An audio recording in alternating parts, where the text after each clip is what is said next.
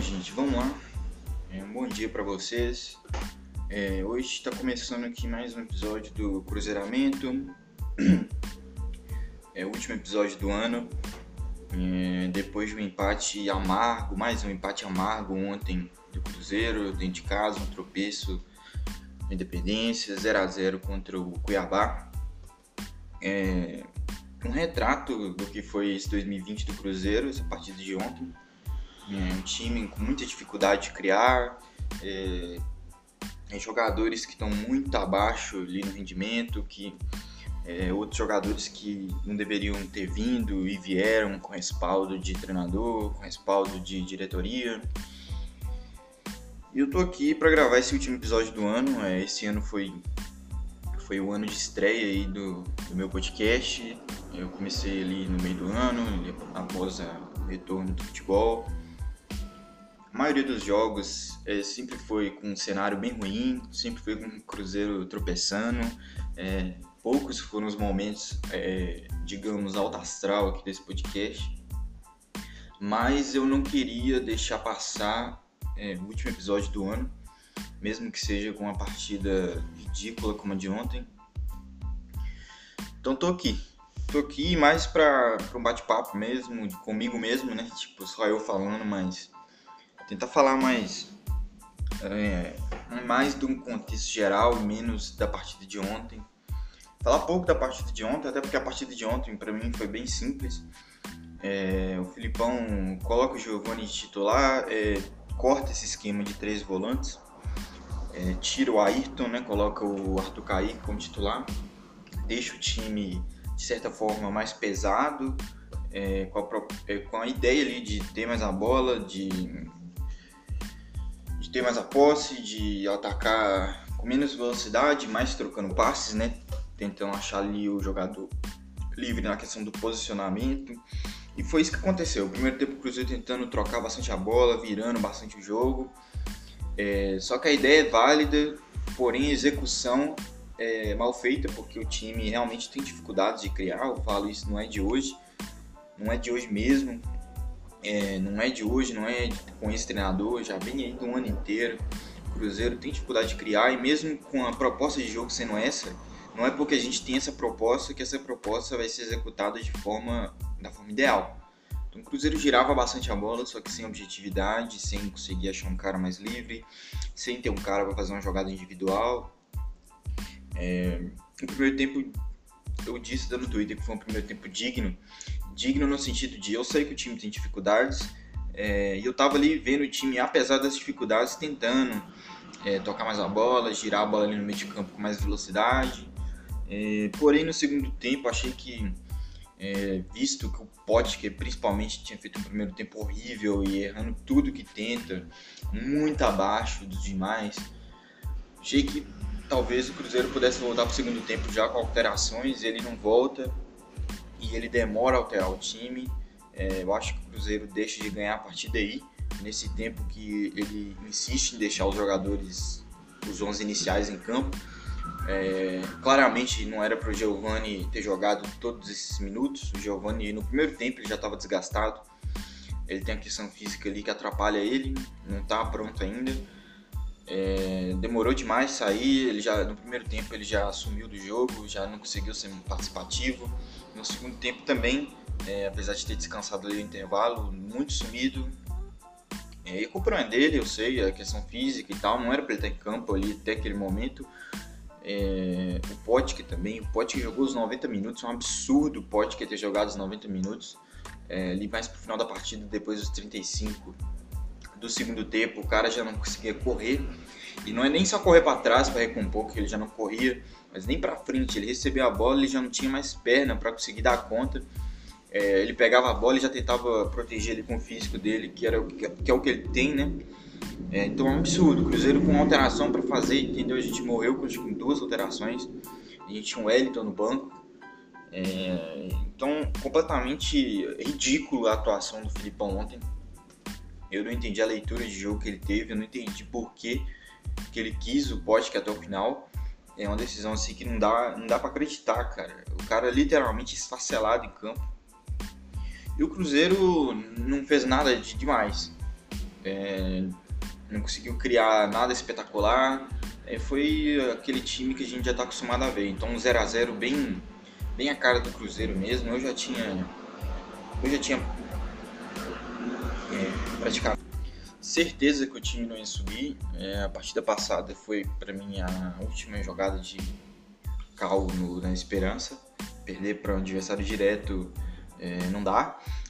Então essa partida para mim já foi uma partida meio que é, sem valer nada, né? Na questão de acesso. E agora só fica cada vez mais escancarado que o Cruzeiro não vai subir. E isso me causa uma série de preocupações, porque é, a gente está em maus lençóis, todo mundo sabe. A gente tem um elenco hoje em dia, uma, uma folha salarial mais alta do que devia ter. A gente deu inchada nesse elenco para. Depois que o Filipão chegou, o Filipão solicitou alguns reforços e tal, a diretoria foi atrás, sem poder foi atrás. E a gente estagnou. A gente vai continuar na Série B, agora com um time caro, é, ano que vem, várias cobranças de dívida que foram deixadas para o ano que vem vão vir à tona. É, preocupado real com o planejamento que a gente vai ter ano que vem. O Filipão, nem sei se o Filipão fica. É, a questão do, do trabalho do Filipão até aqui, eu ainda dou um isentado, porque eu ainda considero pouco tempo de, de trabalho, pouco tempo de treino para eu poder implementar alguma coisa a mais. É, isso eu não vou questão tática do time, eu vou. É, eu entrei em acordo comigo mesmo que eu ia dar uma, entre aspas, passada de pano. Eu ia fazer uma vista grossa, porque eu não vou cair na pilha do, da, do torcedor, entre aspas, passional, que já quer o time jogando muita bola já no próximo jogo. É, eu entendo todas as limitações do elenco, todas as, as limitações de tempo. Então a questão do futebol realmente eu o futebol, a apresentação do futebol, a qualidade do futebol, a, a plasticidade do futebol, eu deixo mais para cobrar no ano que vem, caso o Filipão permaneça. É, mesmo com todas as dificuldades que eu planejo para o ano que vem, mas é, já vai ser mais tempo de trabalho, já vai ter mais contato com os jogadores, mais tempo. É, então, a questão da plasticidade eu deixo para o ano que vem. É, sim, achei legal o Filipão já chegar e tirar a gente ali do buraco da zona de rebaixamento para a Série B méritos para ele, mas eu acho ridícula a postura, essa postura conformista dele de ah, só vir tirar da série B, da série C. É, questão do acesso aí é um papo para o ano que vem. É, eu acho que eu entendo o argumento, é igual eu falei, a questão do, da melhoria tática do time é uma questão que eu deixo mais para o ano que vem, mas isso é um discurso que mesmo que ele tenha uma ponta de verdade, é meio só ridículo é, um treinador campeão do mundo se defender é, falando isso. Ah, eu vim para não deixar cair pra ser. Porra, Filipão. Caramba, mano. Se fosse realmente só para tirar do buraco da C, não precisava ter trazido o William Potker pagando um milhão de luvas. Como eu já disse no episódio passado aí, em dois episódios para trás, não precisava ter, sei lá, ido atrás dos Sobs, pagado mais do que devia de salário para os Sobs é, essas, esse tipo de contratação que foram feitas eram contratações para o time brigar para subir. Mesmo que a situação do time estava feia, é, a gente estava afundado ali na zona, não ganhava. Mas eu acho que se, se fosse literalmente só para não cair, eu acho que a gente podia ter gastado menos. A gente podia ter sido mais austero nesse sentido. E austeridade é o que define o Cruzeiro agora para frente, mas é lógico, eu não faço ideia qual vai ser o planejamento para o time. O time é uma bagunça completa, os bastidores do Cruzeiro é uma bagunça. Agora mesmo eu acordei, já fui ver as notícias, já me dei conta que o Brunoro, que chegou há dois meses aí para trabalhar junto com o departamento de futebol, já está de saída. Brunoro, esse que é um grande amigo do Filipão, então fica, fica até em dúvida o futuro do Filipão aqui. E é complicado, porque eu não vejo movimentação de planejamento, eu não vejo eu vejo um Cruzeiro perdido nos bastidores, um, um presidente é, que sumiu, que aparece nas redes sociais para mandar indireta para a torcida, é, ver se é hora de ser, comprar a briga com o torcedor. É, então, um presidente sumido, é, um, um Filipão que como já disse também anteriormente em outros podcasts, é, é, o, é o grande escudo dessa diretoria, é o cara que fala por todo mundo, nas boas ou nas más, é o cara que após uma, após uma vitória dedica para um dirigente, é, é, um cara que, que nas derrotas é, diz que o objetivo do time era não cair, é um, então é, é, um Cruzeiro sem perspectiva, infelizmente. É muita dívida, é, é, é falta de planejamento, então é, é, difícil vislumbrar um 2021 é, melhor para o Cruzeiro. Realmente está complicado, a gente já está na virada do ano. 2021 já é, sabe, daqui a alguns poucos dias. E você não vê movimentação de bastidor, você não vê uma coisa sendo feita no Cruzeiro. Eu estou muito preocupado. É, várias dívidas podem aparecer, jogadores entrando na justiça, acho que pode acontecer também. Não sei quantos meses de salário atrasado a gente está. Foi noticiado que estava com duas folhas há algum tempo atrás. É, e noticiaram também que pagaram uma folha algum tempo atrás, só que eu acho que já deu tempo de vencer outra folha. Então acho que a gente já está com duas, dois meses de salário atrasado. Lembrando que a partir de três meses qualquer jogador pode solicitar na justiça a rescisão unilateral do contrato. Então, é, é tenebroso, cara. Tenebroso a situação do Cruzeiro. Realmente esse centenário aí é, veio num momento erradíssimo. É claro, vou comemorar da minha forma. Inclusive, vai ter podcast de comemoração do centenário aqui no, no podcast do Cruzeiramento. Vou lançar no dia 2. É, inclusive, é um podcast meio que tentando é, meio que por 20 minutos esquecer toda a desgraça que está acontecendo no Cruzeiro, né? Eu falo somente ali da história, enfim, jogadores históricos, mas difícil, difícil, é difícil até eu vir aqui gravar esse episódio porque desanima muito, desanima muito é, empatar daquela forma e depois ver o, o bastidor do clube, desanima muito vir aqui falar qualquer coisa, mas eu quis vir porque putz, comecei o podcast esse ano, não queria deixar de fazer o último episódio do ano, mesmo que seja essa desgraça toda. Então é isso, gente. Eu, nem, é, eu queria mais relatar a partida de ontem, é, é, falar de como o Filipão errou infantilmente, deixando certos jogadores em campo mais tempo que deviam. É, respeito a estratégia, respeitei a estratégia de jogo dele ontem, principalmente ali no primeiro tempo, mas depois ele se perdeu completamente, se perdeu muito, muito, muito. É, e é isso. Eu vou ficando por aqui. Queria só deixar registrado a péssima partida ontem, péssimo desempenho do Filipão, deixar registrado minha preocupação é, na questão do planejamento para o ano que vem. Eu não vejo o Cruzeiro se movimentando para trazer jogadores para reforçar esse elenco, jogadores é, de repente é, novos. O Filipão, inclusive, já disse que no, no, ano que vem não quer um time de garotos, né? Já falou que ano que vem 12 juniores não dá. Tipo, o cara chegou, tirou praticamente todos os garotos do time, com exceção ali do Adriano, do Marcos Pereira. É, às vezes o Jadson entra é um time hoje que não tem cara de garotos, com todo respeito aí ao Scolari. É, trouxe que trouxe Sobs, é, Arthur Kaique titular, Ayrton reserva.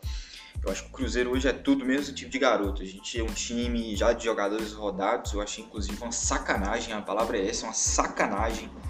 O cara vir da coletiva e botar a culpa de garoto. Me lembrou muito o Ney Franco depois do, de uma partida, não me lembro o adversário, mas um, foi um jogo que a gente estava ganhando até o final e levamos o um empate no finalzinho no Mineirão. O Ney Franco vem da entrevista é, botando culpa nos meninos da base. Um discurso bem parecido com aquele do Ney Franco, então acho que não é por aí.